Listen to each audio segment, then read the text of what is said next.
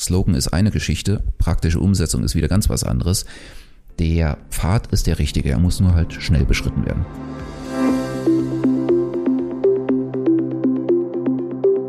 Herzlich willkommen zu Querverlinkt, Technik über dem Tellerrand. Nach unserem letzten Podcast hatten wir euch für heute eigentlich nochmal das Thema Digitalisierung versprochen. Dazu gibt es eine kleine Planänderung, aber natürlich mit einem nicht minder spannenden Thema. Und aufgeschoben ist nicht aufgehoben. Das Thema Digitalisierung ist natürlich noch auf unserer Roadmap und wird auf jeden Fall nachgeholt. Heute sprechen wir über den deutschen Klimaschutzplan 2050, aber wie immer natürlich aus technischer Sicht. Wir stellen uns die Frage, ob Technologieoffenheit nur als Ausrede für die eigene Strategieunfähigkeit missbraucht wird oder ob sie uns an dieser Stelle maßgeblich weiterbringen wird. Dazu begrüßen wir heute den Gründer Dr. Martin Schichtel, der nach acht Jahren Forschung 2014 das Unternehmen Kraftblock gegründet hat.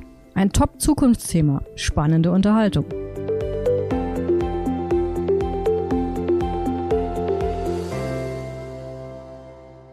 Hallo zusammen. In der heutigen Podcast-Folge schauen wir mal wieder etwas weiter über den Consistic Techniktellerrand und begeben uns auf das spannende Feld der Energiewende. Im Rahmen von einigen Diskussionen zur Energiewende ist mir die Begrifflichkeit Technologieoffenheit begegnet. Das hat sich für mich jetzt erstmal durchweg positiv angehört.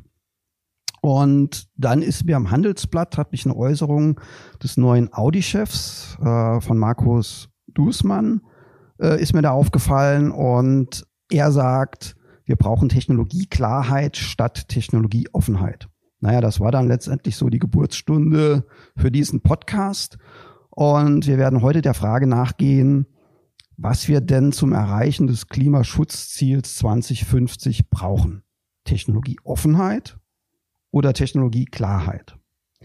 Zur Klärung dieser Frage habe ich mir einen äußerst kompetenten Gast eingeladen, den CEO von Kraftblock, Dr. Martin Schichtel. Herzlich willkommen, Martin. Sei bitte so nett, stell dich kurz unseren Zuhörern vor und berichte ein bisschen was zu Kraftblock. Ja, vielen Dank, Thomas. Schön, dass ich hier sein kann. Freut mich sehr, auch über dieses Thema zu sprechen. Technologieoffenheit ist ein super wichtiger Punkt. Ich bin Martin Schichtel, ähm, von der Ausbildung her Chemiker, habe viel Nanotechnologie gemacht, viel Technologie entwickelt in meinem Leben und bin dann letztendlich 2014 in der Gründung mit Kraftblock geendet. Äh, bei Kraftblock beschäftigen wir uns auch mit dem Thema Energiewende am Ende.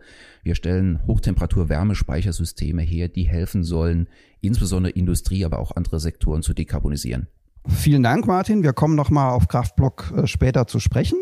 Äh, ich finde das ganz spannend, auch ja noch ein bisschen mehr darüber zu erfahren, wie ihr euch im Rahmen der Energiewende positioniert. Äh, starten würde ich ganz gerne so im Dezember 2015. Da gab es ja letztendlich das in Paris das erste Klimaschutzabkommen, in dem sich die Weltgemeinschaft völkerrechtlich verbindlich dazu verpflichtet hat, die Erderwärmung auf 1,5 Grad über dem Niveau vor der Industriezeit zu begrenzen. Und Hintergrund ja waren einfach die CO2-Emissionen und du bist der Chemiker, aber ich versuche das jetzt mal äh, wiederzugeben. Diese CO2-Moleküle haben ja die Eigenschaft, dass sie einen bestimmten Spektralbereich im Infrarotbereich absorbieren. Mhm. Und das führt dazu, dass letztendlich die Wärme der Erde nicht ungehindert ins Weltall abstrahlen kann, was dann zur Erderwärmung führt. Mhm. Was können wir denn in Deutschland tun, um das Klimaschutzziel zu erreichen? Mal abgesehen davon, den totalen Lockdown einzuführen. ja, totaler Lockdown, absoluter Reset wäre natürlich das Nonplusultra, was wir machen könnten. Ähm, gar keine Frage. Letztendlich kann Deutschland einiges tun, weil wir sowohl technologisch gut aufgestellt sind, als auch finanziell gut ausgestattet sind. Da gibt es einige Länder weltweit, die sich das nicht leisten könnten, was wir uns leisten können oder leisten sollten am Ende auch. Unterm Strich muss aber die komplette Welt zusammenarbeiten, dass wir dieses 1,5 Grad Ziel erreichen. Das ist nicht nur Deutschland, wir haben die USA, wir haben China, wir haben Indien, selbst Australien. Äh, jedes Land hat irgendwo einen CO2-Fußabdruck und die in der technologischen Entwicklung ich will nicht sagen rückständiger sind, aber noch deutlich aufholen müssen, setzen natürlich auf alte Produktionstechnologien, die immer noch viel CO2 ausstoßen. Und diesen CO2-Ausstoß, also generell Ausstoß von Treibhausgasen, müssen wir in irgendeiner Form runterbringen, um auf dieses Ziel 1,5 Grad oder wie es aktuell ist, kleiner 2 Grad, deutlich kleiner 2 Grad zu kommen. Jetzt hast du ja äh, angesprochen, das ist ja eigentlich eine weltweite Aufgabe. Das wird ja auch mhm. ganz gerne als Argument genommen von einigen Playern in Deutschland zu sagen, ja, was sollen wir uns dann hier jetzt wirtschaftlich äh, so schwer tun, uns das alles antun, unsere ja, Erfolgsgeschichte da torpedieren, äh, wenn links und rechts dann lustig weiter CO2 in die Luft geblasen wird. Mhm. Absolut richtig. Ähm, aber wie es bei allem so ist, irgendjemand muss der Vorreiter sein, irgendjemand muss einen ersten Schritt in die richtige Richtung machen. Und wenn du dir einfach mal die Entwicklung von Photovoltaik anschaust, ist ja auch mhm. in Deutschland stark gestartet. Ähm, mittlerweile über diesen Massenmarkt sind aber die Modulpreise so dermaßen stark gefallen, dass sich eigentlich jeder leisten kann. Und ähnlich wird es mit CO2 vermeidenden Technologien oder alternativen Technologien sein. Sie müssen entwickelt werden, sie müssen weiterentwickelt werden, in die breite Masse kommen, so dass sich jeder leisten kann. Und dann kann man auch weltweit für CO2-Vermeidung sorgen. Mhm. Ich denke, da steckt ja auch eine Menge Potenzial drin für die deutsche Wirtschaft. Absolut. Ich meine, Innovation ist ja schon auch ein ganz starkes deutsches Thema. Und ich denke, man muss auch ganz einfach die Chance viel stärker sehen. Absolut, absolut. Ähm, man merkt es ja auch dran, die großen Konzerne, Siemens, jetzt Siemens Energy, stellt sich ja in dem Bereich komplett neu auf, fokussieren sehr, sehr stark auf Dekarbonisierung. MAN in Deutschland hat mittlerweile auch äh, Dekarbonisierung in ihrem Slogan mit integriert. Also auch die Großindustrie hat sich Dekarbonisierung auf die Fahne geschrieben. Letztendlich, Slogan ist eine Geschichte, praktische Umsetzung ist wieder ganz was anderes der Pfad ist der richtige, er muss nur halt schnell beschritten werden. Gerade in dem Kontext äh, muss ich jetzt auch an das Thema Kernenergie denken. Mhm. Und es ist ja durchaus aus meiner Sicht mal eine probate Überlegung zu sagen, na ja, sollte man denn jetzt nicht von das Ganze wieder das Ruder rumreißen und äh, noch eine Zeit lang beim Thema Kernenergie äh, bleiben? Mhm. Weil was die CO2-Bilanz betrifft, ja, die gibt, also da ist schon ein gewisser Ausstoß da, wenn ich mich richtig entsinne, pro Kilowattstunde erzeugten Strom 32 Gramm. Aber ja. das letztendlich aufgrund des Uranabbaus, der Produktion, genau. der Bauteile, des Bau des Meilers. Aber das ist ja eigentlich konkurrenzlos wenig. Definitiv. Ähm, theoretisch müssten wir auch die CO2 Gestehungskosten zur Erzeugung eines Windrads sich mal genauer anschauen oder an der PV mhm. sich genauer anschauen, was da alles reinzählt, ist definitiv nicht so ohne. Kernkraft ist eigentlich eine super saubere Technologie, wenn denn nicht der radioaktive Abfall wäre. Muss allerdings sagen, in den in der Zeit, in der Nukleartechnologie aufgebaut wurde, hat man auf Druckwasserreaktoren ähnliche Systeme aufgesetzt, ähm, die sagen wir mal, technologisch etwas bedenklicher sind als alternative Produktionsvarianten, aber die wirtschaftlichste Variante der Kerntechnologie im letzten Jahrhundert letztendlich bedeutet haben. Deswegen hat man auf diese Technologie gesetzt. Problem ist, du hast die klassischen Kernbrennstäbe in diesen Reaktoren, die munter vor sich hin brennen. Du musst die Dinger kühlen, musst wahnsinnig viel Wärme abführen. Die Gesamteffizienz ist relativ bescheiden, irgendwie so 20 Prozent Strom unterm Strich, was ja. am Ende rauskommt. Ähm, alles andere ist irgendwie Abfall, aber CO2, ähm, wenn wir es so formulieren wollen das lässt sich natürlich verbessern. Also wenn du gerade, äh, ich muss ja immer an, an Bill Gates denken, der TerraPower unterstützt, ein Unternehmen, was seit, ich glaube, Anfang der 2000er in den USA versucht, neue Kraftwerke, Kernkraftwerke zu entwickeln, die auch auf eine alte Technologie setzen, die aber deutlich risikoärmer ist im Sinne von strahlungsärmer ja. ist. Äh, sogenannte Salzschmelzereaktoren. Das heißt, du hast nicht mehr die Kernbrennstäbe, mhm. die auch durchschmelzen können und, und Super-GO erzeugen können, die Brennelemente sind in einer flüssigen Salzschmelze drin, die durch den Reaktor zirkuliert. Dadurch hast du eine erhöhte Sicherheit. Grob ähm, äh, gesagt. Der andere Vorteil ist, in diesen Reaktoren kannst du existierenden Atommüll nutzen, um weiterhin Energie zu erzeugen und die Strahlung abzubauen. Das heißt, du hättest eigentlich ein System, ein evolvierendes System, was sich weiterentwickelt. TerraPower geht jetzt sogar noch einen Schritt weiter. Die sagen, wir wollen nicht zentral ein Atomkraftwerk hinstellen, was dann ein, sagen wir, Süddeutschland mit Strom versorgt, sondern wir wollen das dezentralisieren. Kleine Kraftwerke regional ja. aufbauen, für regionale Versorgung ähm, äh, verantwortlich sind. Ist ein super charmanter Ansatzpunkt. CO2-seitig betrachtet, Radioaktivität immer noch äh, ein ganz anderes Thema.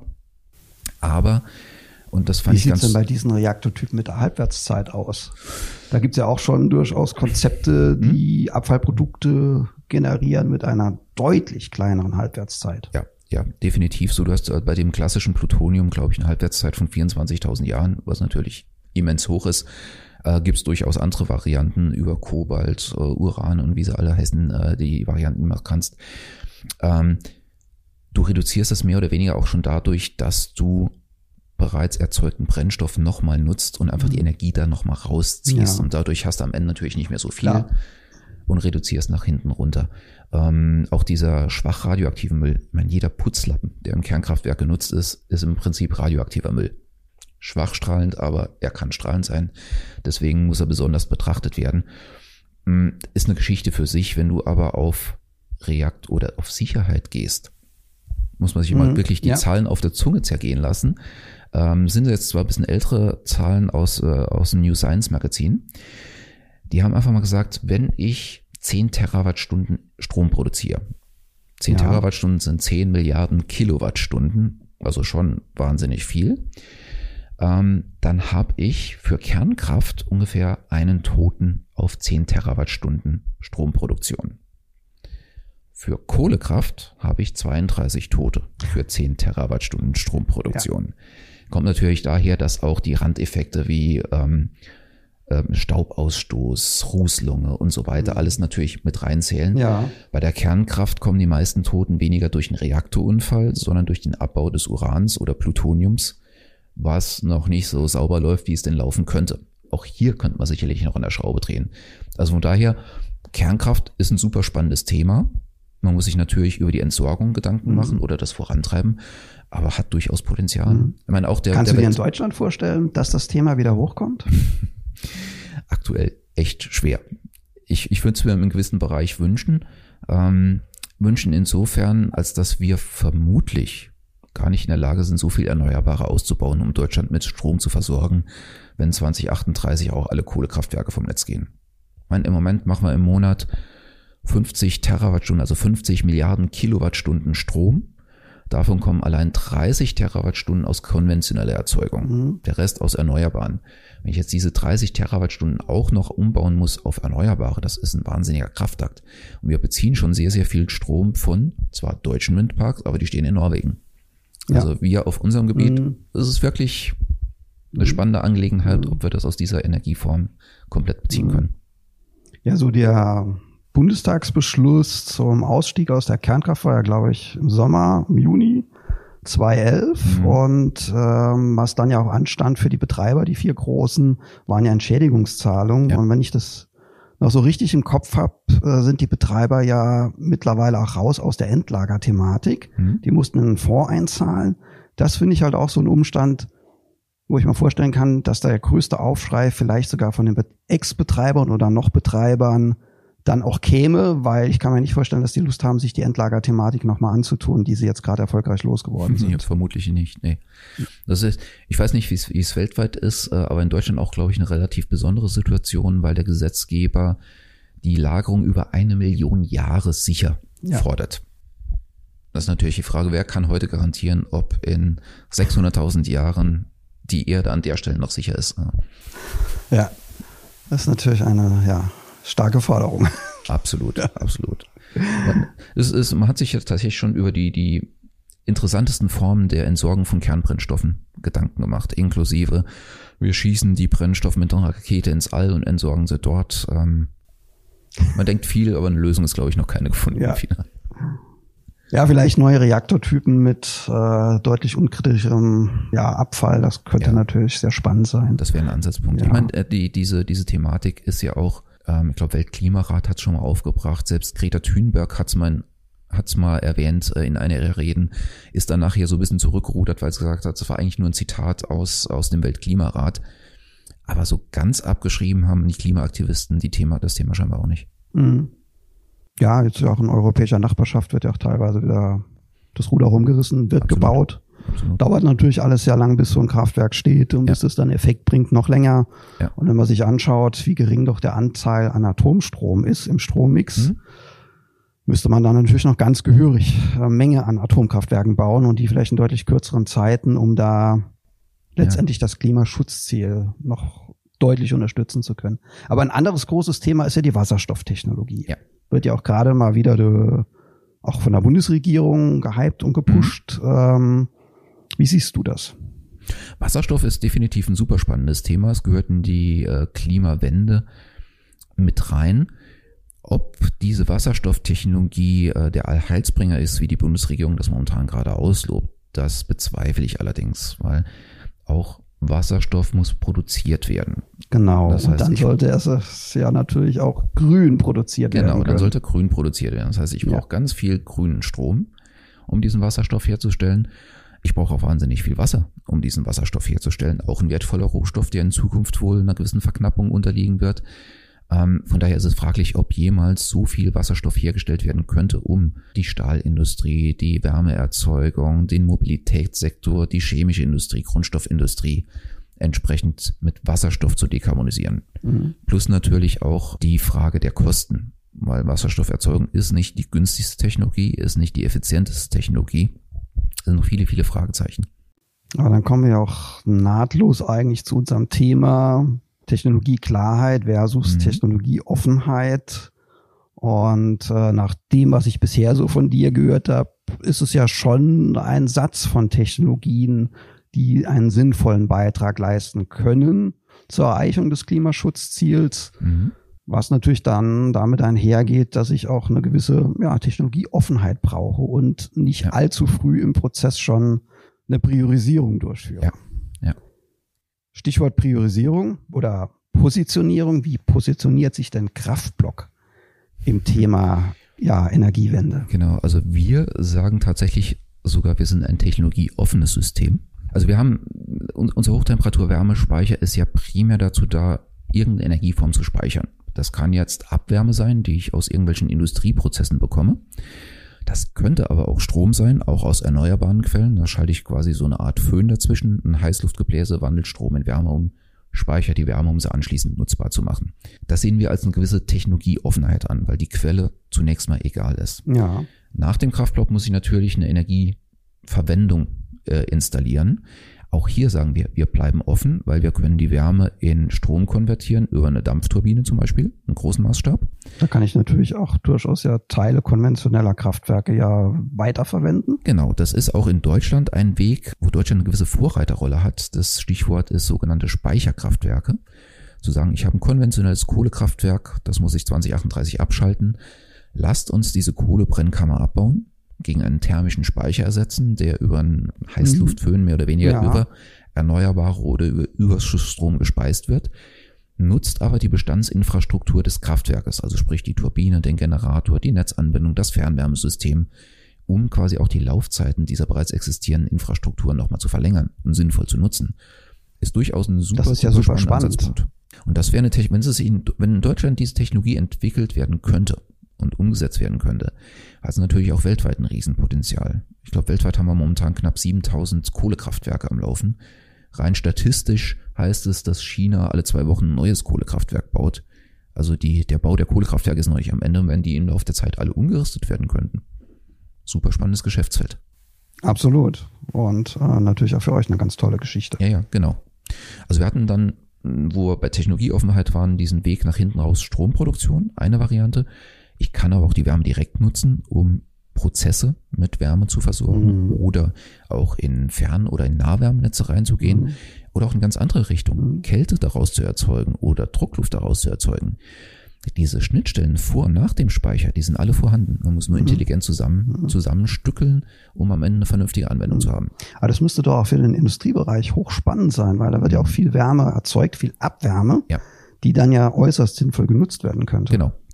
Das ist durchaus auch so, ähm, zumal wir an einen Teil des Abgassystems ran wollen, an das noch keiner vorher rangegangen ist, weil dort eine extrem hohe Temperatur herrscht, ähm, was andere Speichersysteme einfach nicht können oder was, was sie von Umgebungsbedingungen nicht abkönnen. Wir unser System aber genau darauf abgestimmt haben. Und du hast im Prinzip die stahlerzeugende Industrie, metallverarbeitende Industrie, Keramik, Glas, theoretisch sogar Zementindustrie. Theoretisch deswegen, weil Zementindustrien wahnsinnig ähm, staubhaltiges Abgas hat und ja. eine Reinigung schwierig ist, aber nicht unmöglich. Mhm. Ähm, ist nur nicht ganz so einfach umzusetzen wie diese anderen Technologieformen. Okay. Und dort könntest du was tun, was wir als Energierecycling bezeichnen. Das heißt, anstatt die Abwärme zu nehmen, also einfacher Prozess, Keramikindustrie, ich habe einen Ofen, der brennt bei 1300 Grad, heißt ja auch, dass das Abgas hinter dem Ofen diese Temperatur hat. Jetzt geht man aktuell hin und gibt kalte Luft dazu, um das runterzukühlen, damit anschließend die Rauchgasreinigung gemacht werden kann. Das heißt, zwischen Ofen und Rauchgasreinigung ist ein riesiger Energieverlust. Ja. In vielen Fällen. Moderne Anlagen, die haben einen sogenannten Rekuperator schon drin, der nutzt einen Teil schon, aber bei weitem nicht alles. Da ist noch sehr, sehr viel Potenzial. Wenn es dir gelingt, diese Energie aufzufangen und entweder im gleichen Prozess nochmal zur Verfügung zu stellen oder sogar abgestuft in verschiedene andere Prozesse reinzugehen, kannst du natürlich schon pro, pro Unternehmen 25, 30 Prozent Primärenergieersparnis bringen. Plus das ist ja eine gigantische Ersparnis. Da ist einiges machbar. Ja, Nee, das ist ja absolut spannend und ähm, ich habe ja auch verfolgen können, dass das ja ja auch an den Markt rankommt, dass das ja auch mhm. auf ein großes Interesse stößt. Ja. Was bremst euch denn aus? Verschiedene Punkte. Deutschland ist für uns ganz speziell, weil wir dachten, wunderbar, Technologieland, ganz viele Ingenieure, die wissen, was sie tun. Wir mögen glaub, neue Technologie. Ja ähm, wenn, wenn du dann mit so einem neuen Produkt zum Kunden kommst, das erste, was er fragt, läuft das schon seit zehn Jahren? Äh, existiert mhm. die Referenz? Gibt es schon Werte? Kann ich mir sicher sein? Es gibt Referenzen und Piloten, können Sie sich gerne anschauen, aber das ist vielen irgendwo nicht genug. Also irgendwie dieses, dieses, es hat sich so ein, ein Sicherheitsdenken eingeschlichen über die letzten Jahrzehnte. Das ist unglaublich. Es schreit jeder nach Innovation, aber wenn sie denn kommt, wird es erstmal kritisch hinterfragt was kann denn alles schiefgehen, anstatt mhm. zu schauen, was bringt's mir denn positiv? Mhm. Wo kann ich denn ja. mit der Technologie hin? Am Ende auch, wenn ich vielleicht ein paar Startschwierigkeiten mhm. habe, die sich aber beheben lassen. Das ist ein Punkt. Der andere Punkt ist Energiepreise in Deutschland. Gas ist unschlagbar günstig.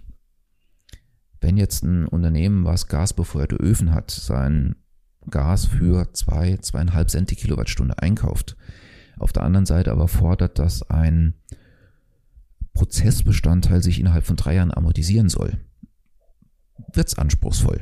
Nicht unmöglich, aber ja. es wird anspruchsvoll. Äh, anderer Stichpunkt Strom. Strom ist natürlich bei uns etwas teurer. Gegenüber Gas äh, auf jeden Fall. Da kommt dann allerdings zum Tragen, dass genau die Industrie, die für uns spannend ist, mehr oder weniger sofern subventioniert wird, als dass die EEG-Umlage stark reduziert ist bei ihnen oder teilweise komplett entfällt. Netzentgelte teilweise komplett anfallen, sie damit in eine bezüglich erneuerbare Energiengesetz, EEG-Gesetz, in eine Kategorie rutschen, wo sie auch drin bleiben wollen. Das heißt, die wollen gar nicht einsparen, mhm, weil ansonsten fallen ja. sie drunter und dann müssen sie plötzlich diese Umlagen zahlen. Da kommt mir gerade die Frage hoch, ist denn die Bundesregierung technologieoffen? Ich würde mal unterscheiden zwischen Arbeitsebene und der öffentlich auftretenden Ebene. Die Arbeitsebene ist sich durchaus bewusst, welche Technologieformen es gibt und welchen Nutzen diese Technologieformen haben. Beispielsweise ist ja auch die äh, DENA zwischengeschaltet, von der Politik ja. beauftragt, auch Screening zu machen, auch mit Start-ups zusammenzuarbeiten.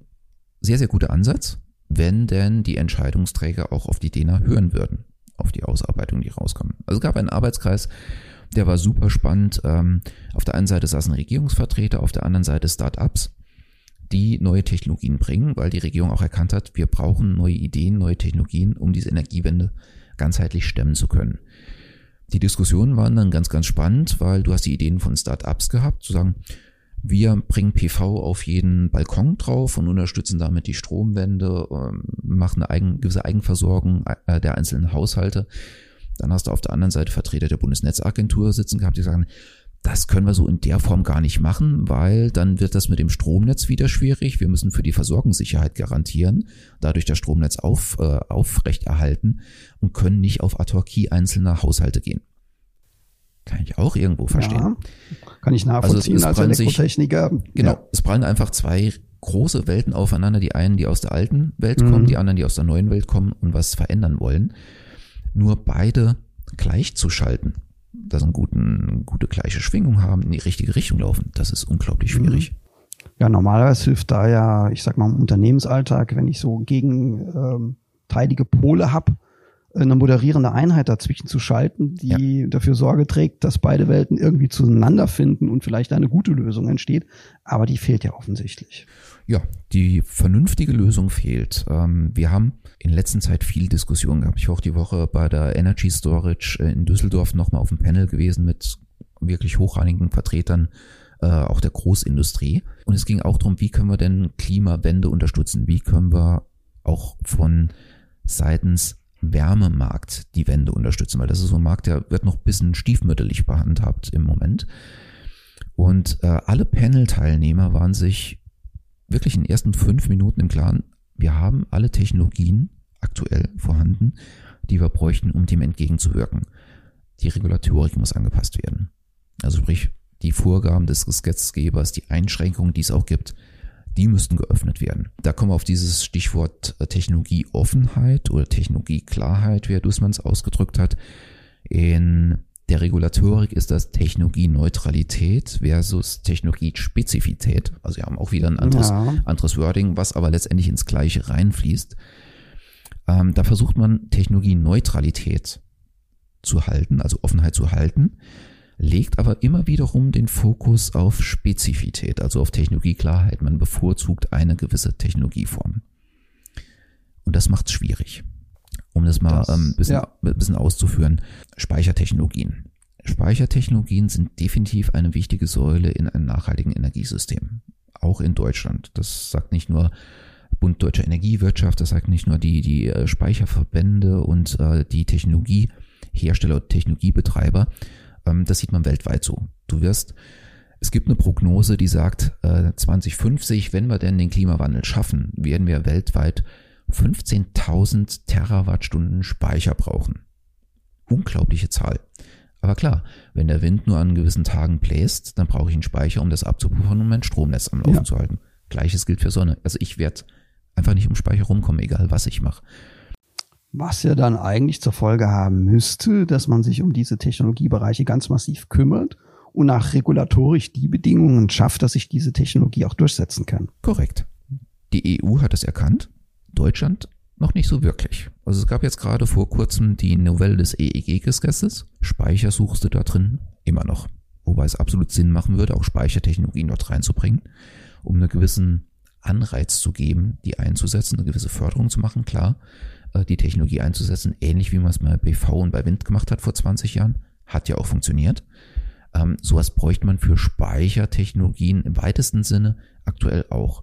Im Entwurf für das erneuerbare Energie, äh, für das äh, Energiewirtschaftsgesetz, der jetzt vorliegt, sind Speicher jetzt zumindest mal drin und sie sind definiert. Also bis vor kurzem waren Speicher noch gar nicht definiert. Da stand nur Energiespeicher.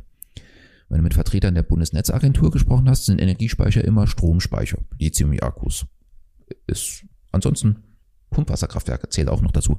Aber alles andere ist in deren Radar gar nicht existent okay, gewesen. Ja. Das war eine Interpretationssache. Mittlerweile ist es definiert. Man hat es aber schon wieder geschafft, eine erste Ausnahme zu machen. Die da ist? Das, das finde ich, finde ich super spannend. In Deutschland machst du immer die Ausnahme von der Ausnahme von der Ausnahme in der Regulatorik, um am Ende gar nichts mehr machen zu können. Wasserstoff. Grün erzeugter Wasserstoff, also wirklich erneuerbar erzeugter Wasserstoff, darf gespeichert werden und er darf anschließend einer Verwendung zugeführt werden, egal wie sie aussieht. Also ob das jetzt in der Automobilindustrie als Treibstoff ist oder ob ich diesen Wasserstoff anschließend wieder verbrenne, um eine Dampfturbine zu betreiben oder eine Gasturbine zu betreiben, die mir Strom produziert. Mhm. Vollkommen egal. Ja. Du hast im Prinzip nur Abgaben auf die Stromkosten, die du brauchst, um den Wasserstoff zu erzeugen. Alles andere ist abgabenbefreit, mehr oder weniger. Aber das ist doch dann durch die Regulierung letztendlich auch eine Priorisierung von Technologie. Absolut, genau. Das heißt ähm, eigentlich keine Technologieoffenheit. Nein. Die Regulierung macht es immer wieder zu. Also die Politik zeigt sich sehr, sehr offen, erzählt auch immer, wir brauchen dies, wir brauchen jenes, jetzt müssen wir das angehen, jetzt müssen wir das angehen. Aber in der Umsetzung, der regulatorischen Umsetzung gibt es immer eine bevorzugte Technologie. Denk mal an die Batteriespeicher, Lithium-Ionen-Akkus. Ja. Deutschland hat die Entwicklung komplett verschlafen. Altmaier hat dann vor anderthalb Jahren gesagt, wir wollen das mit einem Milliardenbetrag fördern, Batterietechnologie aufzubauen, ja. Produktionsunternehmen aufzubauen, was jetzt ja auch gemacht wird. Aber der Zug ist abgefahren. Ich meine, China ist weiter, USA ist weiter, wenn du anschaust, was Tesla in der nächsten Stufe an Batterieentwicklung drin hat.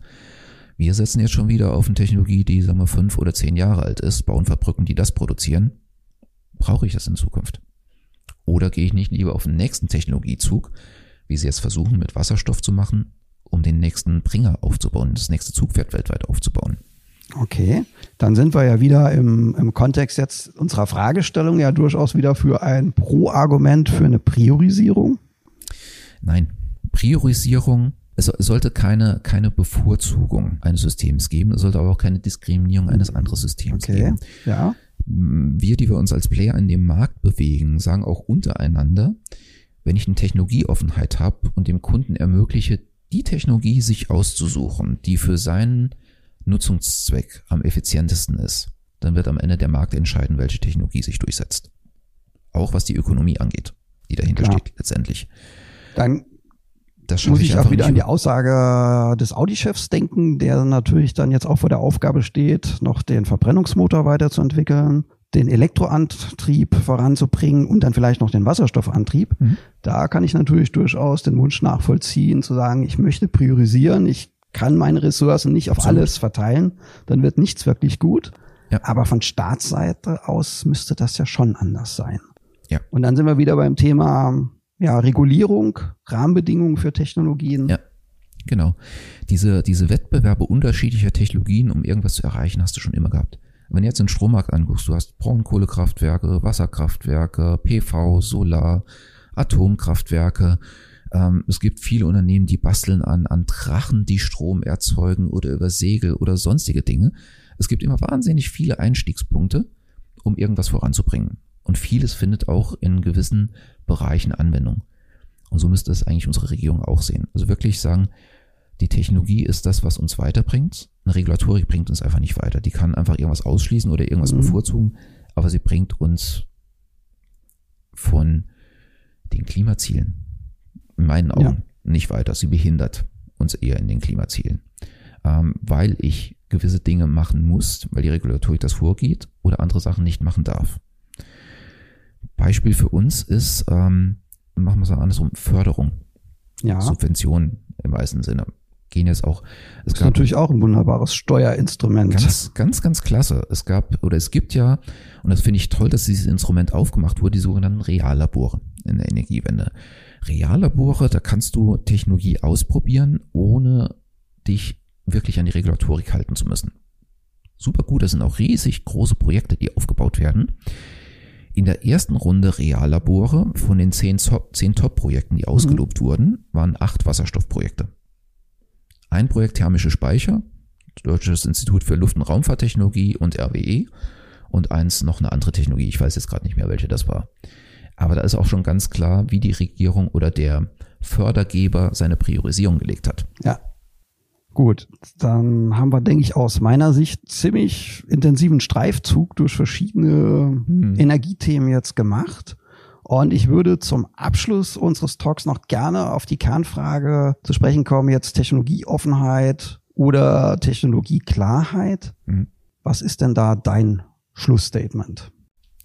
Ich bin definitiv Verfechter von Technologieoffenheit. Was nicht zuletzt auch daran liegt, dass sich heutzutage Technologien so schnell entwickeln, dass eine regulierende Instanz gar keine Chance hat, das zu verfolgen und vernünftig zu bewerten innerhalb kurzer Zeiträume.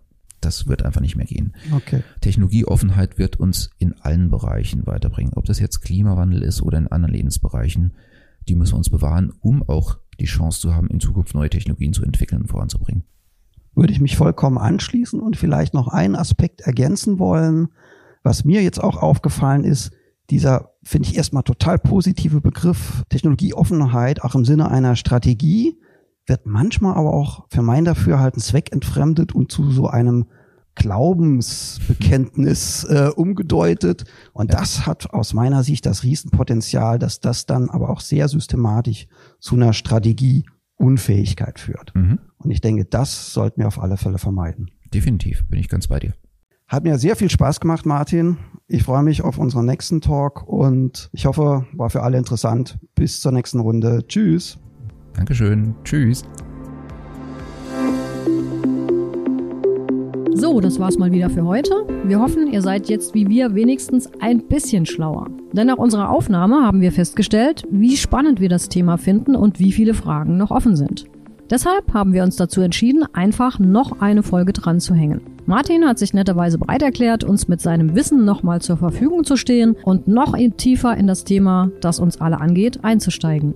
Wie immer haben wir weiterführende Links für euch in den Show Notes und wenn ihr Lust auf mehr habt, dann freuen wir uns natürlich, wenn ihr uns abonniert. Die nächste Folge ist dann am 6. Mai am Start, wie immer am ersten Donnerstag im Monat. Bis dahin, gute Zeit. Wir freuen uns auf euch.